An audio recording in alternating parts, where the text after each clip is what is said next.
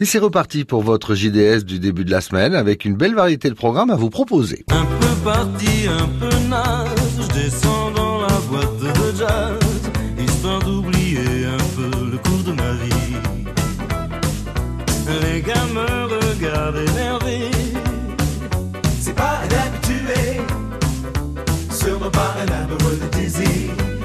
Direction l'entrepôt, demain en fin d'après-midi à 19h30 pour la 32e session de jazz. Jam session jazz avec bien sûr la participation des élèves du conservatoire à rayonnement régional de Perpignan. Original et pratique, mercredi à 14h, le café associatif de Finestré organise un atelier du pêcheur sur la confection de mouches. Loin d'être évident et donc bien utile. Le groupe est bloqué à 6 personnes, il est donc important de réserver au 04 68 97 15 06. Una netta de primavera vens eixamplar la meva cançó que se'n sonia de tristor C'était une femme de cœur, c'était une femme de combat. Dans le cadre de la célébration des 80 ans de la retirade, la médiathèque d'Argelès-sur-Mer vous invite à son exposition, exposition rétrospective sur la grande dame de Bagnols, Thérèse Rebouille. C'est à 18h30 et l'entrée est libre. De son côté, l'UPVD organise sa journée porte ouverte. Mercredi de 10h à 17h, vous pourrez découvrir toutes les formations et les différents services de l'université.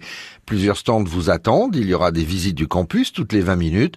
Pour d'autres précisions, n'hésitez pas à vous rapprocher du bureau d'information et d'orientation. On part à Tuire maintenant où les caves Beer propose son atelier cuisine participatif mercredi à 15h. Cette semaine, c'est le chef Julien Blaya qui vous attend pour la confection de jambonnettes de pintade braisées aux figues avec du beer, bien évidemment. Et l'on termine ce journal des sorties avec un spectacle boîte à clous, placé sous le site de l'humour, mais aussi de la détente, en compagnie de Fabrice Eboué. Tu rentres là-dedans, t'as un grand rayon pâtes vegan, un grand rayon pâtes sans gluten, et maintenant t'as as un tout petit rayon pour les gens qui mangent encore des pâtes normales. C'est devenu le rayon de la honte, c'est le rayon du sex shop, obèse et zoophiles. Ah, les véganes C'est que ceux qui font pas de vaccin, c'est les véganes J'ai envie de prendre un clou rouillé, leur planter dans la main Tout le monde en prend pour son grade, mais il faut bien avouer que les véganes, caissières de magasins bio ou négationnistes adeptes du Nutella, morfent plus que les autres.